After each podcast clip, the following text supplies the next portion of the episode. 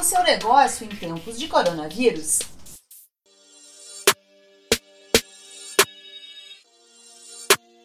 Olá, ouvintes!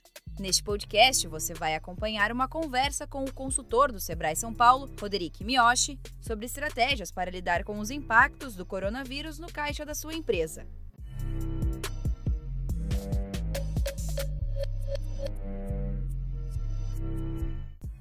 Nas últimas semanas, o Brasil encarou a disseminação do coronavírus e precisou lidar com os impactos que ele trouxe. Micro e pequenas empresas tiveram muitos prejuízos e diariamente buscam alternativas para conseguir manter as atividades. Um dos principais problemas enfrentados por quem empreende é a queda no número de clientes. Roderick, eu queria começar perguntando então como manter o fluxo de caixa durante a quarentena. É, na verdade, durante a quarentena, como é um momento muito atípico, é importante o empresário estar ciente de todas as suas contas a pagar e a receber, projetando isso é, num prazo para frente, durante alguns meses, para analisar a real necessidade do seu caixa, verificando também os saldos disponíveis atuais e projetando isso conforme suas entradas previstas e as suas saídas previstas.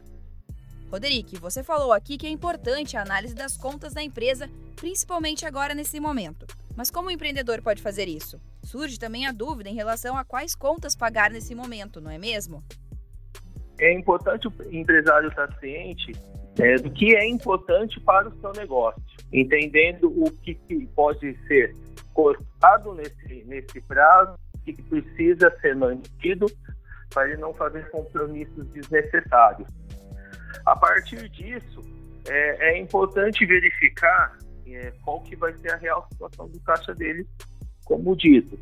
Se ele não tem entrada é, e só ficam os compromissos, ele tem que analisar se ele vai ter algum tipo de recebimento passado. E aí, a partir do momento que ele fez essa classificação de prioridades, o que, ele vai ter de, de custos reais e o que ele vai ter de recebimento, verificar. Vou dar conta ou não de pagar tudo isso? Se não vou dar conta, é o momento de começar a analisar algumas possibilidades para arcar com essas responsabilidades. Algumas possibilidades, analisar o estoque. Às vezes, ele tem alguns produtos que ele possa fazer uma liquidação e gerar algum tipo de desconto. Né? Fazer esse trabalho à distância, via delivery, via entrega, mas fazer essa liquidação para gerar um caixa num curto prazo para ele cumprir essas obrigações. E em relação aos recebíveis, pode ser um bom momento para adiantar esses recursos?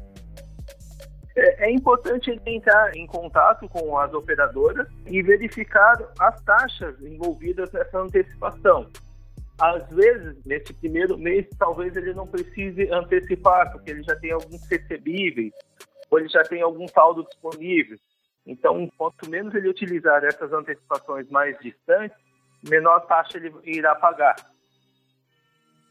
Com pouco recurso em caixa, as dívidas acabam acumulando. E aí bate aquela dúvida: é o momento de pegar um empréstimo para quitar os débitos ou é melhor renegociar? É importante tentar essa renegociação, talvez da questão do aluguel, conversar com o locatário, conversar também com os fornecedores a possibilidade de renegociação. Provavelmente os fornecedores eles estão cientes da situação e às vezes estão abertos a essas renegociações, podendo auxiliar muito ao invés de tomar um crédito que mesmo tendo alguns créditos hoje com juros atrativos é, devido à situação, ele possui juros. Então, o que, que você conseguir renegociar com fornecedores, com o próprio locatário, é mais interessante do que solicitar um crédito. E esse foi o nosso papo com o consultor do Sebrae São Paulo, Roderick Miyoshi, falando sobre como manter em ordem o fluxo de caixa durante a quarentena. E não esqueça, todos os dias nas redes sociais do Sebrae São Paulo, vocês podem acompanhar lives dicas e tirar dúvidas com os consultores. Eu sou Giovana Dornelles, da Padrinho Conteúdo, e esse foi o podcast Seu Negócio em Tempos de Coronavírus para a agência Sebrae de Notícias. Até a próxima. Tchau!